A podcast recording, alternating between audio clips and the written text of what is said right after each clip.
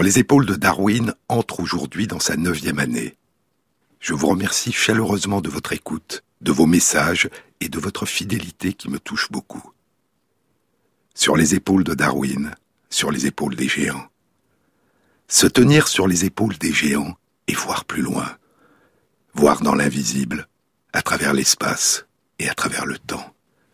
Pouvoir s'évader du présent plonger notre regard dans le passé et remonter le temps à contre-courant. Parcourir des âges depuis longtemps révolus, tenter de percevoir des éclats de monde disparus qui nous précèdent et qui nous ont donné naissance. Ce qui subsiste encore d'un passé révolu, comme un appel vers nous de ce qui n'est plus, comme un il était une fois dont nous découvrons soudain des vestiges. L'une des contributions importantes à la compréhension de la préhistoire a été réalisée il y a 90 ans par une archéologue britannique, Dorothy Garrod. Et s'il faut trouver un début à cette histoire, on peut choisir l'année 1921. Cette année-là, après avoir terminé des études d'histoire et alors qu'elle commence à étudier l'anthropologie à Oxford sous la direction de l'anthropologue Robert Murrett, Dorothy Garrott fait la connaissance d'une personne qui exercera une grande influence sur son avenir, Henri Breuil, l'abbé Breuil. Il est alors professeur à l'Institut de paléontologie humaine à Paris. Et c'est l'un des grands découvreurs et spécialistes de l'art pariétal préhistorique et de la classification de l'évolution des outils de pierre, l'industrie lithique. Nous avons rencontré l'abbé Breuil, qui explore des grottes extraordinaires en maillot de bain avec le col romain des prêtres, écrivait-elle dans une lettre. Il a reçu le diplôme honoris causa de Cambridge l'an dernier, mais il était plus habillé. Avant la fin de ses études, Dorothy Garrod est en France, explorant des grottes préhistoriques. Elle écrit à l'une de ses cousines, Ma chère Jean, la semaine dernière en France a été la source d'un grand plaisir. C'était presque trop émouvant pour être vrai. Tu rampes sur ton ventre durant des heures. Tu grimpes au-dessus de gouffres béants avec pour seul éclairage une lampe à acétylène. Et tu te cognes la tête sur des stalactites et les jambes sur des stalagmites. Et à la fin, tu tombes sur toutes sortes de merveilles. Des bisons modelés dans l'argile, des portraits de sorciers et des empreintes de pieds d'hommes magdaléniens. En 1922, elle part pour la France, où elle travaillera durant deux ans à l'Institut de paléontologie humaine, aux côtés de Pierre Teilhard de Chardin, sous la direction de l'abbé Breuil, qui demeurera toute sa vie son mentor et son ami. Trois ans plus tard, en 1925, elle mène des fouilles sur le site de la Tour du Diable, Torre del Diablo, une ancienne tour de guet en calcaire sur le territoire britannique du rocher de Gibraltar et sa découverte d'un crâne d'enfant néandertalien la rend célèbre. Elle est croyante et elle lui a donné un nom biblique, le nom du fils d'Adam et Ève dans la Genèse, Abel, qui serait mort sans descendance et qui serait notre cousin et pas notre ancêtre. Mais Dorothy Garrod ne pouvait imaginer que 95 ans après sa découverte, l'analyse de la séquence entière de l'ADN de Néandertalien révélerait qu'une grande partie de l'humanité d'aujourd'hui porte en elle les traces des anciennes unions entre des hommes et des femmes de Néandertal et des hommes et des femmes modernes. Que nous sommes aussi des descendants de Néandertal, que nous portons un peu de Néandertal en nous. Encore trois ans, et en 1928, Dorothy Garrod réalise des fouilles dans les monts de Judée, près de Jérusalem, aujourd'hui en Cisjordanie. Dans la grotte de Choupka, sur la rive nord du Wadi en Natouf, un wadi ou wed, une vallée qui se remplit d'eau à la saison des pluies. Et elle y découvre les vestiges d'une culture ancienne, une culture de chasseurs-cueilleurs à laquelle elle donnera le nom de la vallée, Natouf, Wadi en Natouf, la culture natoufienne les Natoufiens. Elle a 36 ans. Elle est une archéologue connue et respectée. Et un an après sa découverte du premier site natoufien dans la grotte de Choupka, en 1929, Elle est choisie pour diriger une grande campagne de fouilles archéologiques internationales organisée par l'école britannique d'archéologie de Jérusalem et l'école américaine de recherche sur la préhistoire. Ce sont des fouilles dans le Wadi el-Mougara, au nord d'Israël, sur le mont Carmel qui surplombe la Méditerranée. Là, elle découvrira d'autres vestiges natoufiens sur le site d'El Wad et des vestiges très anciens d'une femme de Néandertal dans la grotte de Taboun et des vestiges très anciens d'hommes et de femmes modernes dans la grotte d'Escoul. Elle publie un livre, The Stone Age at Mount Carmel, l'âge de pierre au mont Carmel, qui devient une référence. Elle parcourt le monde. Elle réalise des fouilles au Kurdistan, en Anatolie, en Bulgarie. Et en mai 1939, elle est nommée professeure d'archéologie à l'université de Cambridge, en Grande-Bretagne. C'est un événement, une révolution. Elle est la première femme élue professeure à l'université de Cambridge. Dans son numéro de mai 1939, The Cambridge Review, la revue de Cambridge, écrit L'élection d'une femme comme professeure d'archéologie est un immense pas en avant vers une égalité complète entre les hommes et les femmes à l'université. À l'époque, à Cambridge, les femmes étudient et enseignent dans une université réservée aux femmes, le Newnham College. Et depuis cinq ans, Dorothy Garrod était directrice des études archéologiques et anthropologiques au Newnham College.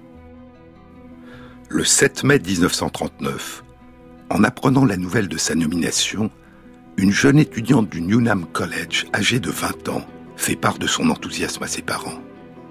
C'est Rosalind Franklin, dont la participation à l'élucidation de la structure en double hélice de l'ADN 14 ans plus tard, en 1953, sera longtemps méconnue. La grande nouvelle ici, écrivait Rosalind Franklin en 1939 à ses parents, c'est qu'une enseignante de Newnham est la première femme à avoir jamais été élue professeure à Cambridge ou à Oxford. On ne sait pas encore si elle sera membre à part entière de l'université. C'est-à-dire on ne sait pas encore si elle aura les mêmes droits que les professeurs hommes pour participer aux décisions de l'université. Ce ne sera pas le cas. Et ce n'est qu'en 1948 que les femmes deviendront des membres à part entière de l'université de Cambridge, avec les mêmes droits et prérogatives que leurs collègues masculins. Dorothy Garrod continuera ses travaux jusqu'à sa mort en 1968, à l'âge de 76 ans. Sa découverte des populations de chasseurs-cueilleurs natoufiens et de leur culture demeure l'une de ses contributions majeures à la compréhension de la préhistoire et à la compréhension des origines de l'agriculture. En particulier, elle proposera que les chasseurs-cueilleurs natoufiens ont été les précurseurs dans le Levant des premiers agriculteurs. Leurs petites faucilles en silex, en forme de demi-lune, dira-t-elle, indique qu'ils récoltaient et consommaient des herbes sauvages avant les débuts de l'agriculture dans les régions du croissant fertile.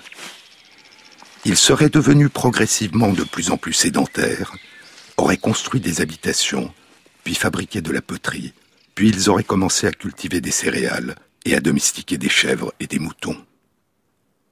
Quelques années avant que Dorothy Garrod découvre et analyse les anciens sites de chasseurs-cueilleurs natoufiens, dans les monts de Judée, puis sur les flancs du mont Carmel. À l'est de là, durant les années 1920, dans le nord-est de la Jordanie, dans une partie de la Badia, une étendue de steppes désertiques, Badiyat al-Sham, une partie du désert de Syrie qui s'étend entre la Jordanie à l'ouest, l'Irak à l'est et l'Arabie saoudite au sud.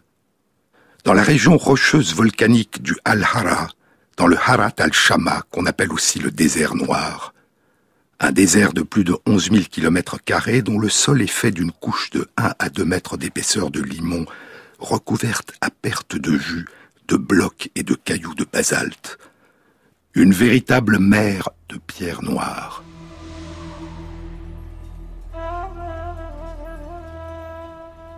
Durant les années 1920, des aviateurs britanniques de la Royal Air Force, qui font partie des pionniers de l'aviation, survolent le désert noir et ils disent avoir vu du ciel d'étranges structures en relief faites de blocs de basalte disposés en cercle, en roues à rayons ou en méandres ou encore en forme de cerf-volant. Un officier de la Royal Air Force, le Flight Lieutenant Percy Maitland, rapportera en 1927 l'existence de ces mystérieuses structures de pierre dans un article publié dans une revue d'archéologie. Puis, des archéologues commenceront à s'aventurer dans le désert noir pour explorer ces sites.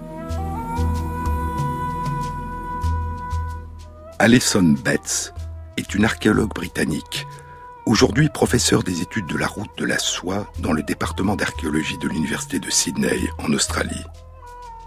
Elle a réalisé des fouilles au Moyen-Orient, Jordanie, puis au long des antiques routes de la soie, en Asie centrale et en Chine. Un demi-siècle après la découverte des sites natoufiens par Dorothy Garrod, en 1979, Alison Betts a débuté ses explorations au nord-est de la Jordanie, dans le Wadi Radjil, une vallée en bordure du désert noir. Puis, elle s'aventure dans le désert noir et elle découvre plusieurs anciens sites de chasseurs-cueilleurs natoufiens.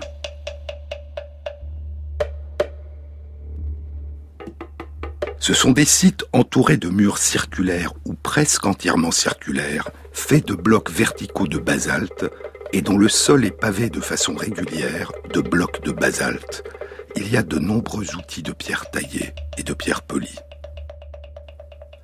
D'autres sites natoufiens sont découverts dans le désert noir par l'archéologue britannique Andrew Garrard. Des sites très difficiles à distinguer de loin au sol dans ce paysage de roc. Aujourd'hui, des archéologues repèrent et commencent à analyser ces sites à partir de photos satellites et de photos aériennes à l'aide de Google Earth. En 1994, Alison Betts publie les résultats de ses fouilles sur un autre site de campement natoufien qu'elle a découvert dans le désert noir, le site de Choubaïka 1. Elle proposera qu'il date d'il y a environ 11 000 ans, la date des débuts de l'agriculture dans le croissant fertile. Puis le site de Choupaïka 1 sera abandonné et retournera au désert. 18 ans passeront, et à partir de 2012, après avoir retrouvé le site, des archéologues de l'Université de Copenhague commenceront plusieurs campagnes de fouilles. À la fin de l'année 2017, une étude publiée dans Scientific Reports présentera une datation précise du site et révélera que son occupation était beaucoup plus ancienne. Avec le site d'El Wad qu'avait découvert Dorothy Garrod sur le mont Carmel, c'est l'un des sites natoufiens les plus anciens, si ce n'est le plus ancien. Il date d'il y a 14 600 ans. Sur les épaules de Darwin, sur France Inter.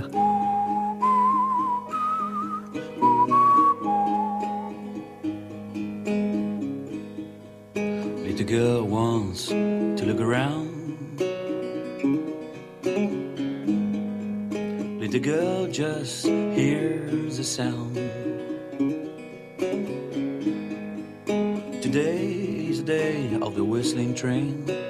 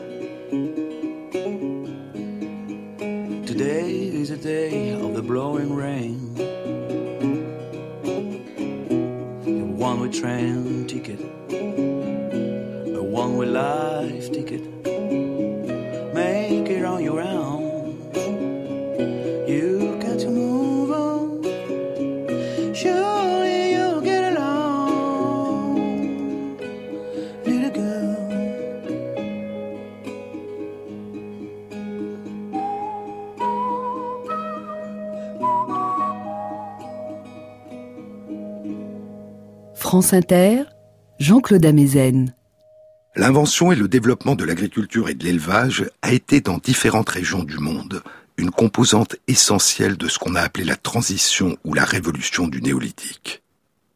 Une transition d'un mode de vie ancestral de chasseurs-cueilleurs, qui cherchent leur nourriture dans la nature sauvage, à un mode de vie de fermiers qui produisent leur nourriture dans les champs qu'ils cultivent. Une révolution qui a profondément et irréversiblement transformé les sociétés en bouleversant les modes de vie, les relations entre les personnes et les relations entre les humains et la nature qui les entoure. La domestication des céréales et des moutons et des chèvres a émergé dans le croissant fertile, dans la région qui correspond aujourd'hui à une partie de l'Iran, de l'Irak, de la Turquie, de la Syrie, du Liban, d'Israël et de la Jordanie. Des études récentes suggèrent que la domestication des céréales aurait débuté à peu près à la même période dans trois régions différentes du croissant fertile. À l'est, dans les monts Zagros au nord de l'Iran, à l'ouest en Anatolie, en Turquie, et au sud en Israël et en Jordanie. Les plus anciens vestiges de culture de céréales sauvages qui ont été découverts à ce jour dans le croissant fertile, des vestiges de culture de blé et d'orge, datent d'il y a un peu moins de 12 000 ans. Puis viendra le temps de la domestication des céréales et de la domestication des chèvres et des moutons, dont témoignent notamment les vestiges des cités antiques de Jéricho en Cisjordanie et de Tchatal-Uyuk en Anatolie. Les traces les plus anciennes de domestication du blé et de l'orge datent d'il y a 11 000 ans. Celles des pois chiches et des fèves d'il y a plus de 10 000 ans. Les vestiges les plus anciens de domestication du lin datent d'il y a 9500 ans. Et une étude internationale publiée dans Science il y a un mois et demi, à la mi-juillet 2018, a exploré les origines de la domestication des chèvres dans le croissant fertile. L'étude impliquait 40 chercheurs d'une douzaine de pays dans le monde, dont la France, et était animée par Daniel Bradley de l'Institut de génétique du Trinity College à Dublin, en Irlande. Les chercheurs avaient analysé l'ADN ancien de plus de 80 caprins, dont les plus anciens vivaient il y a 47 000 ans et il y a 13 000 ans.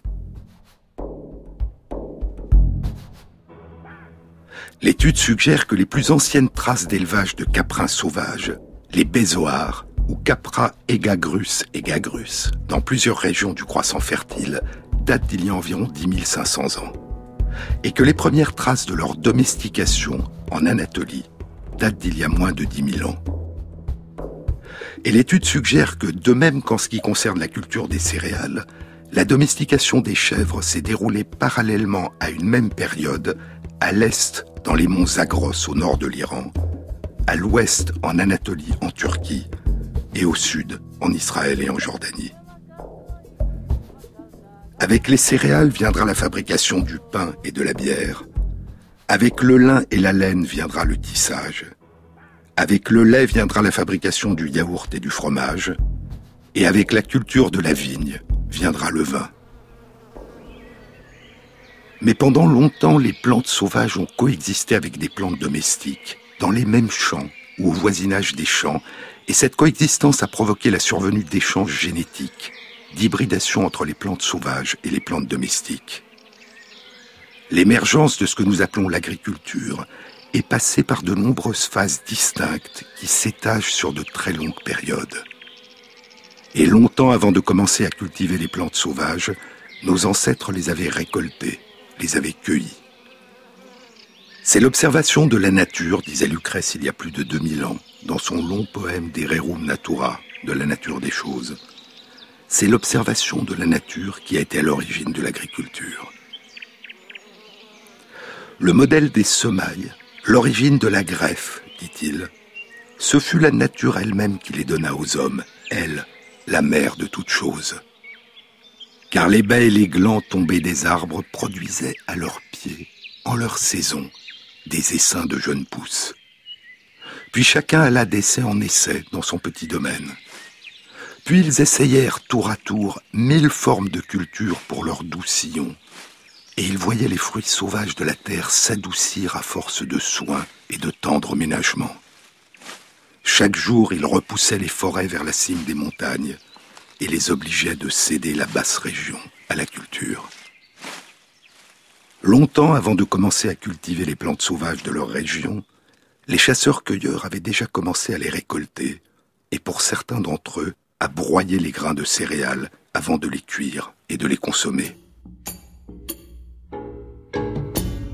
En 2004, une étude publiée dans Nature, qui sera complétée en 2012 par une étude publiée dans Antiquity, décrivait la découverte d'un site de pêcheurs-chasseurs-cueilleurs, le site d'Oalo 2, en Israël, sur les rives sud-ouest du lac de Tibériade.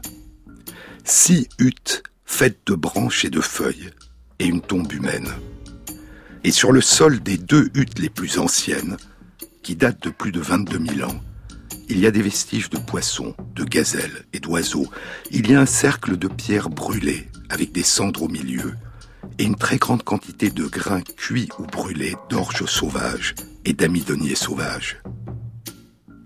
À côté, un broyeur de pierres en basalte sur lequel sont restés fixés de nombreux grains d'amidon d'orge sauvage, d'amidoniers sauvages et d'avoine sauvage. Et ainsi, plus de dix mille ans avant les débuts de l'agriculture, dans cette région du monde, des chasseurs-cueilleurs préparaient les grains d'orge sauvage, d'amidoniers sauvages et d'avoine sauvage qu'ils récoltaient dans la nature, produisaient probablement de la farine, et consommaient les grains et la farine, peut-être après les avoir cuits. En 2010, une étude publiée dans les comptes rendus de l'Académie des sciences des États-Unis décrivait sur trois sites européens datant d'il y a environ 30 000 ans la présence de mortiers et de pilons sur lesquels étaient fixés des grains d'amidon et des traces de farine. Le site de Bilancino 2 en Italie, dans le Mugello en Toscane, au nord de Florence. Le site de Kostenki 16 en Russie, sur les rives du Don à 400 km au sud de Moscou. Et sur le site de Pavlov 6, dans les collines de Pavlov en République tchèque, près du site de Dolny Vestonice, célèbre pour sa Vénus en terre cuite. En 2015, une autre étude publiée dans les comptes rendus de l'Académie des sciences des États-Unis rapportait l'existence de vestiges de méthodes raffinées de préparation de farine de céréales dans une grotte située dans une région montagneuse du sud-est de l'Italie, sur la côte adriatique, la grotte Palecci. Ces vestiges datent d'il y a plus de 36 000 ans. Ce sont des grains d'amidon sur un broyeur de pierre et ces grains d'amidon proviennent d'une graminée dont l'une des espèces est l'avoine. Les grains ont été chauffés avant d'être broyés, ce qui facilite la fabrication de farine. Avant encore, longtemps avant, très loin de là, au sud-est de l'Afrique, au Mozambique, dans une grotte au-dessus du lac Nyassa, l'un des plus grands lacs du monde, il y a plus de 500 outils taillés dans le quartz, des racleurs, des broyeurs, des mortiers. Et sur plus d'une cinquantaine de ces outils qui ont été étudiés, il y a des grains de céréales sauvages, sorghum, encore appelé sorgho ou sorge, une céréale qui est aujourd'hui cultivée dans une grande partie du monde. Les outils les plus anciens sur lesquels ont été retrouvés des grains d'amidon datent d'il y a 105 000 ans. Et ainsi, plus de 90 000 ans avant les débuts du néolithique, des chasseurs-cueilleurs utilisaient des techniques sophistiquées pour consommer des plantes qui allaient beaucoup plus tard être cultivées, puis domestiquées.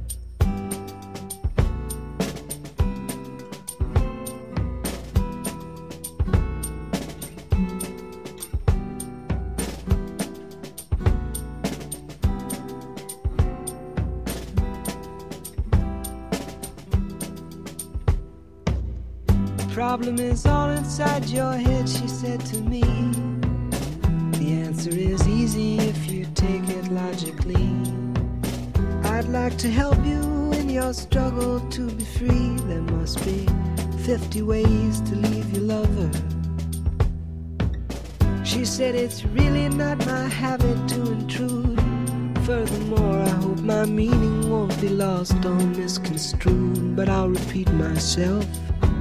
At the risk of being crude, there must be 50 ways to leave your lover. 50 ways to leave your lover. You just slip out the back, Jack. Make a new plan, Stan. You don't need to be coy, Roy. Just get yourself free. Or hop on the bus, Gus. You don't need to discuss much. Just drop off the key, and get yourself free. Ooh, slip out the back, Jack. Make a new plan, Stan. You don't need to be coy, Roy.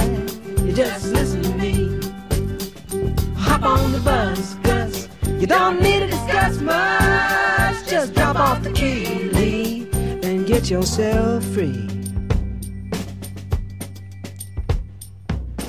She said, It grieves me so to see you in such pain. I wish there was something I could do to make you smile again. I said, I appreciate that. And would you please explain about the 50 ways?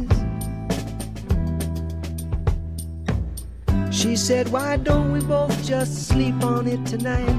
And I believe in the morning you begin to see the light. And then she kissed me, and I realized she probably was right.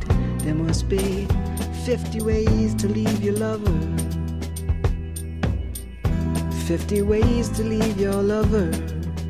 You just slip out the back, Jack. Make a new plan, Stan. You don't need to be coy, Roy. Just get yourself free. Or you hop on the bus, Gus. You don't need to discuss much. Just drop off the key, Lee, Slip out the back, Jack. Make a new plan, Stan. You don't need to be coy, Roy. You just listen to me. Hop on the bus, Gus. You don't need to discuss much. Just drop off the key, and get yourself free.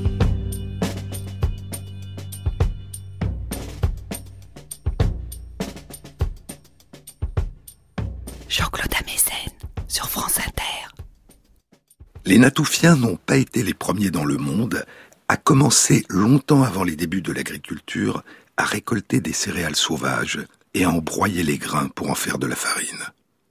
Mais ils constituent à ce jour un exemple exceptionnel. Celui d'une évolution progressive et continue dans une même région, au long de trois à quatre millénaires, d'anciennes sociétés de chasseurs-cueilleurs vers des sociétés d'agriculteurs parmi les plus anciennes du monde. Les premiers sites de campement des chasseurs-cueilleurs natouchiens dans le Levant étaient répartis dans une zone comprenant le mont Carmel, la Galilée, la vallée du Jourdain et la plus grande partie des hauts plateaux de la Jordanie. À partir d'il y a 14 600 ans et durant un millénaire, entre il y a 14 600 ans et il y a 13 600 ans, les populations de Natouchiens ont progressivement et profondément modifié leur mode de vie. Ils ont commencé à bâtir des habitations et des tombes dans leur camp de base, à fabriquer un grand nombre d'outils de pierre polie, des objets d'art et des pendentifs en coquillage, en pierre et en os. Le grand nombre de pilons et de mortiers, les lames de silex en forme de faucilles, les cystes de pierre qui permettent de stocker des plantes ou des graines, suggèrent qu'ils exploitaient les plantes sauvages et en particulier les céréales sauvages. Et suggèrent aussi qu'ils menaient une vie de plus en plus sédentaire, dans des camps de base où la récolte des plantes et des céréales sauvages leur permettait de demeurer plus longtemps, des camps de base dont ils partaient pour chasser les gazelles. Cette vie sédentaire a été considérée, comme l'avait imaginé Dorothy Garrod, comme une évolution progressive vers la vie dans des villages et vers la culture des plantes qui a précédé leur domestication et qui a commencé il y a environ 11 700 ans. Le site de Shubaïka 1, découvert il y a près d'un quart de siècle par Alison Betts dans le désert noir de Jordanie, est un grand camp de base typique des populations de chasseurs-cueilleurs natoufiens. Le site s'étend sur une surface de plus de 1000 mètres carrés et comporte un assemblage impressionnant de murs, de tombes, d'outils de pierre et d'os et de pendentifs de coquillages et d'os. Le site de Choubaïka 1 est aussi, je vous le disais, l'un des plus anciens sites natoufiens qui a été occupé pour la première fois il y a 14 600 ans.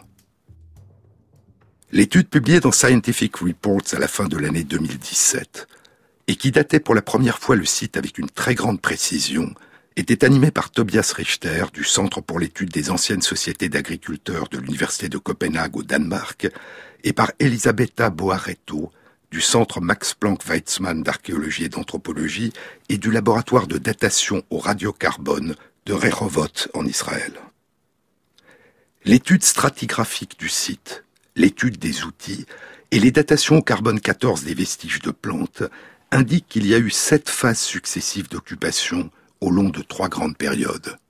La première période, qui a débuté il y a 14 600 ans, a duré quatre siècles, jusqu'il y a 14 200 ans. Puis le site a été abandonné durant 900 ans. Il a été occupé à nouveau pendant trois siècles, entre il y a 13 300 ans et 13 000 ans. Puis il a à nouveau été abandonné durant plus de cinq siècles, et occupé à nouveau, une dernière fois, entre il y a 12 500 ans et 11 500 ans.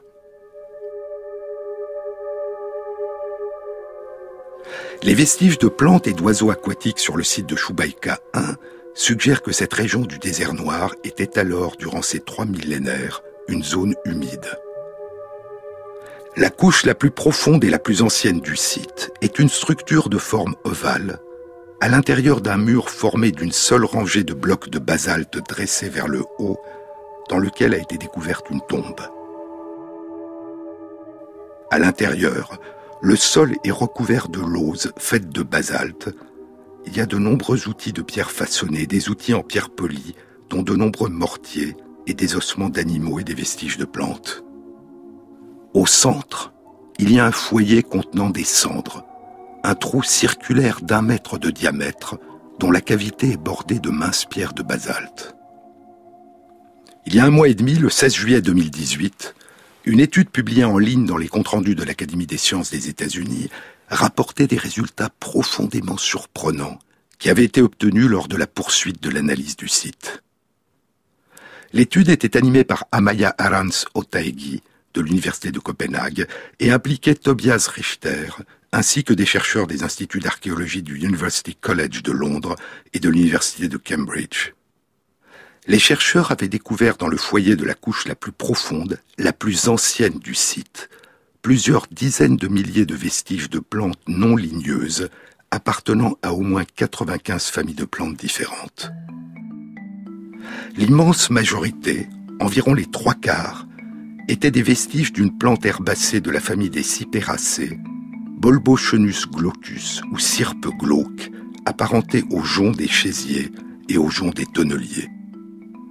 Les autres étaient des vestiges d'une part de brassicacées, la famille de plantes dont font partie notamment les choux, les navets, le réfort, la moutarde, et d'autre part des vestiges de céréales sauvages, dont Triticum boeoticum, l'engrain sauvage, Triticum urartu, le blé sauvage, et Ordeum spontaneum, l'orge sauvage, et Avena, l'avoine.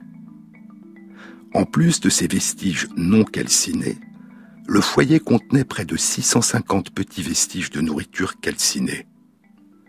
Les chercheurs ont analysé 24 de ces petits vestiges, dont la taille en moyenne avait 5 mm de longueur et de largeur et 2 mm d'épaisseur.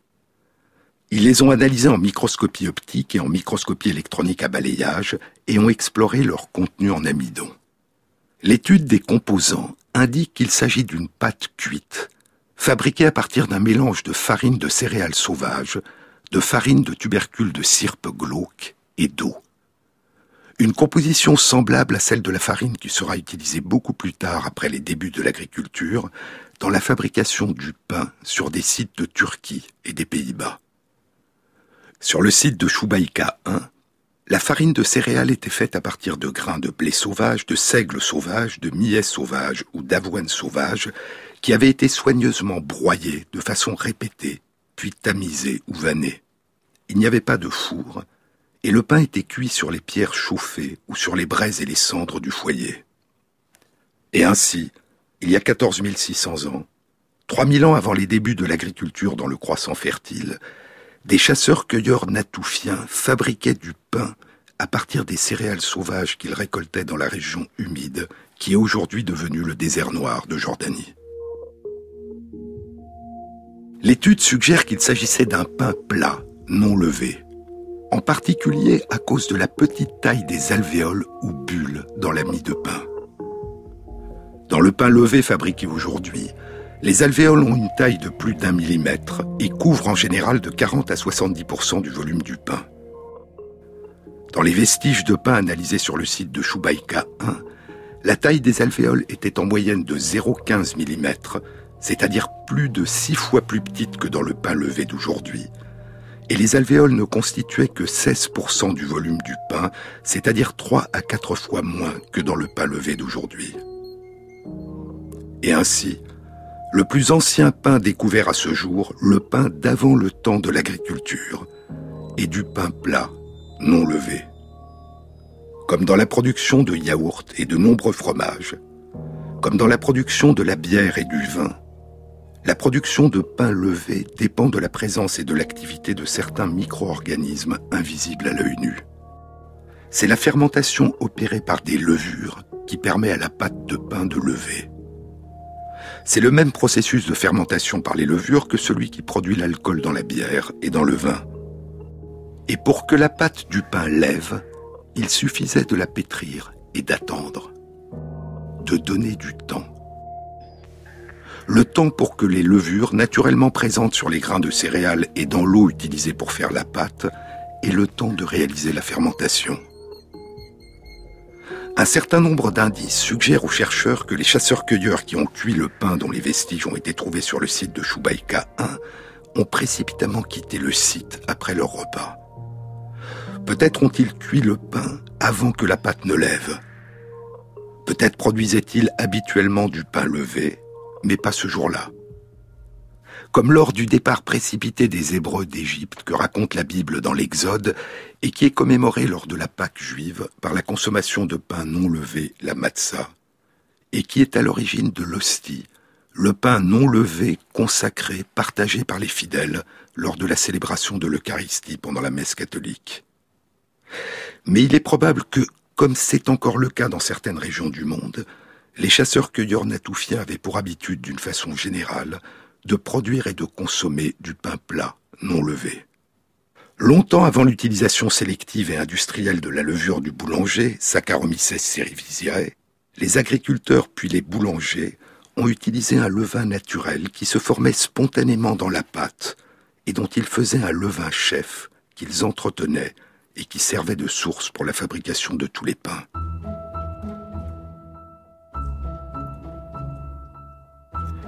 De nombreux artisans boulangers continuent aujourd'hui à faire lever leurs pâtes en utilisant non pas de la levure commerciale de boulanger, mais du levain naturel qu'ils fabriquent eux-mêmes et qui donne une saveur particulière au pain.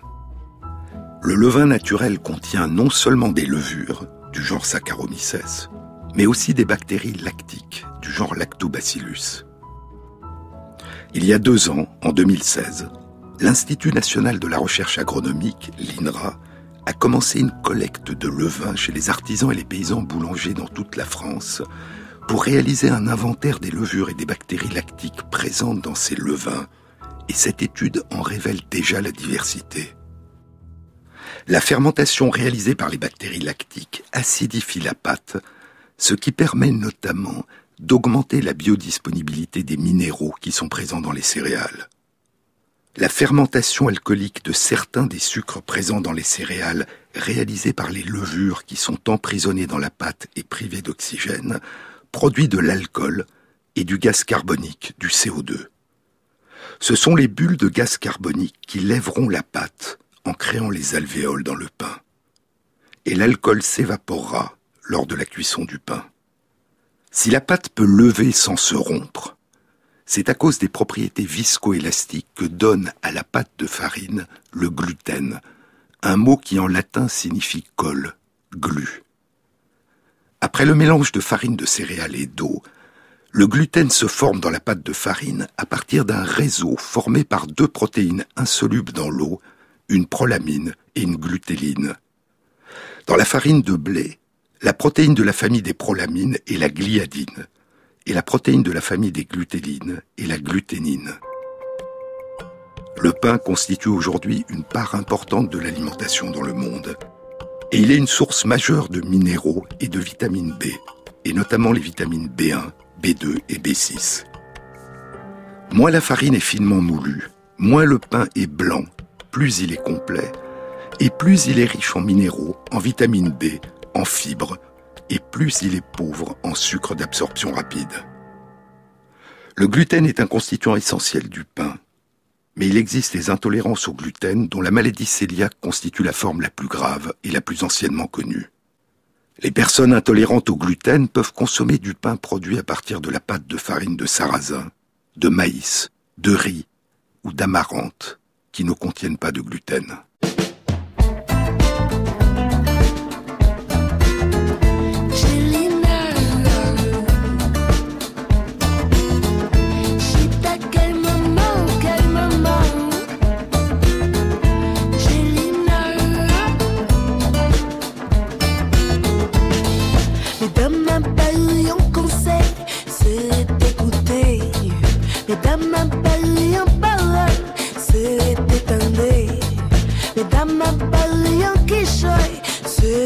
m'écouter.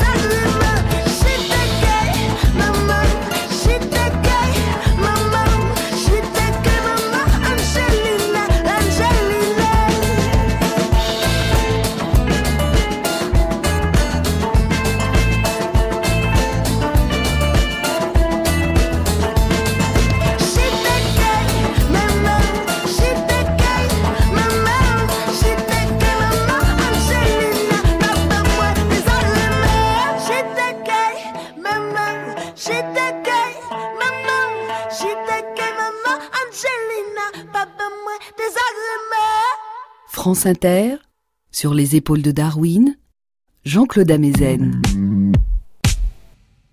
Aujourd'hui, à midi, comme nous nous mettions à table, Césarine a dit Madame Bertrand fait son pain. Comment dites-vous? Madame Bertrand a décidé de faire son pain, et d'autres le feront. Ce n'est pas une chose nouvelle, c'est une chose qui revient. C'est dans les vraies richesses de Jean Giono, au chapitre 3. Je dis à Césarine, vous devriez aller m'en chercher un morceau. De quoi? De ce pain. Vous n'avez qu'à lui dire qu'elle vous en donne un morceau pour moi, pour me le faire goûter. C'est du pain brun. Il n'a pas de grosses bulles dans sa mie, mais de petites bulles régulières, presque comme un gâteau de cire où les abeilles font le miel. Il est lourd. Ce morceau est gros comme ma main, mais il pèse plus que ma main. Je le goûte, mais bien avant, j'ai été saisi par l'odeur. L'odeur monte à travers le palais et elle revient dans le nez. Comme si j'avais encore le petit bout de pain dans les doigts alors qu'il est déjà une pâte sous mes dents du fond et je l'avale. L'odeur et le goût restent. Le mot blé a tout de suite un sens, comme melon, raisin, pêche, abricot, un fruit un fruit nouveau. Madame Bertrand a pris de la levure, de la farine, de l'eau, et elle a fait du pain. Elle a dû dire Bertrand, où est la farine? Et il a dû dire Tu le sais bien, elle est toujours au même endroit, personne ne la prend, va. Eh bien, Madame Bertrand a dit, va donc me la chercher, cette farine. Et il y est allé. Pendant ce temps, elle a débarrassé le pétrin de tout ce qui était dedans depuis qu'il ne servait plus, depuis qu'il était devenu une armoire, tout simplement. Et quand Bertrand est revenu avec le sac, c'était prêt. Elle a versé la farine. Bertrand est allé chercher de l'eau à la fontaine. Bertrand est revenu avec les seaux. Voilà.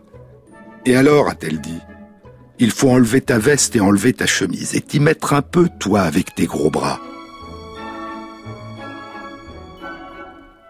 Et il s'est trouvé que ce jour-là, il pleuvait régulièrement et sans laisser prévoir d'arrêt.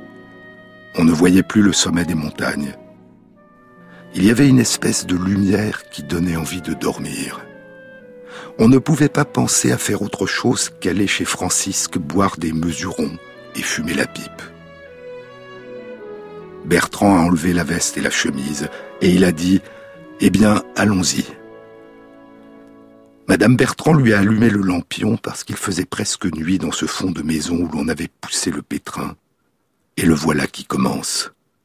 Il a plongé ses bras dans la pâte. Il a senti si c'était assez mouillé ou pas assez. Toute une science s'est réveillée en lui-même. Il a su ce qu'il fallait faire.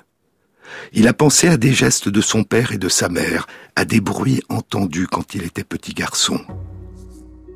Il a mis ses gestes dans la trace des gestes de ses ancêtres. Et pendant que Bertrand, lui, fait son pain dans le fond sombre de sa maison, oui, il faut dire que les sept dixièmes des hommes de la terre ne mangent pas à leur faim, n'ont jamais mangé à leur faim, ne peuvent pas faire manger leurs femmes ni leurs enfants. Il dit verse la farine, et il voit que sa farine est belle. Ils sont là tous les deux, penchés sur ce travail comme sur quelque chose de vivant. Ça a besoin de soins, ce qu'ils font. Ça ne s'élève pas tout seul. C'est comme un enfant qui demande de la peine et qu'on aime. Il faut plonger ses bras dans la pâte, relever, puis laisser retomber, et chaque fois faire comme si on pliait des draps fraîchement lavés, encore un peu humides et lourds. La huche craque, geint, sonne quand la pâte tombe et se plie. Plus tard, il y aura l'odeur, l'odeur du pain craquant de chaud. Longtemps avant, il y a plus de 14 000 ans, le pain était-il un aliment fabriqué pour pouvoir être facilement transporté et conservé lors des expéditions et des déplacements de groupes de chasseurs-cueilleurs natoufiens?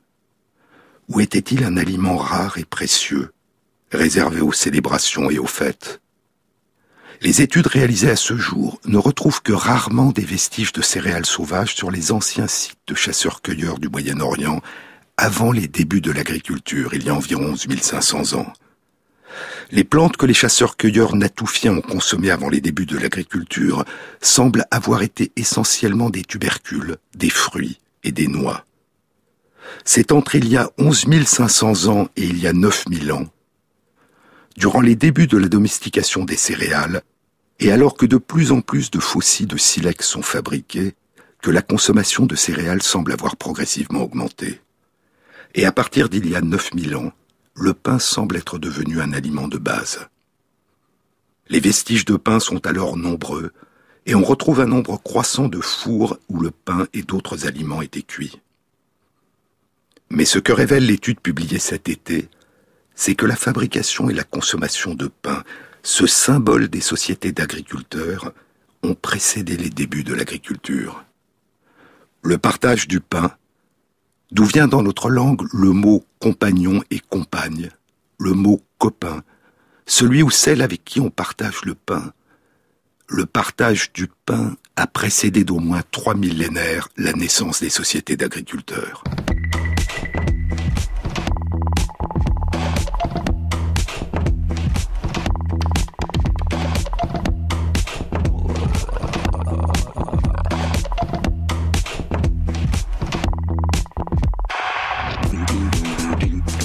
Cette émission a été réalisée par Christophe Imbert avec à la prise de son Pierre-Yves de Rollin, au mixage Jérémy Guillon et Jean-Baptiste Audibert pour le choix des chansons.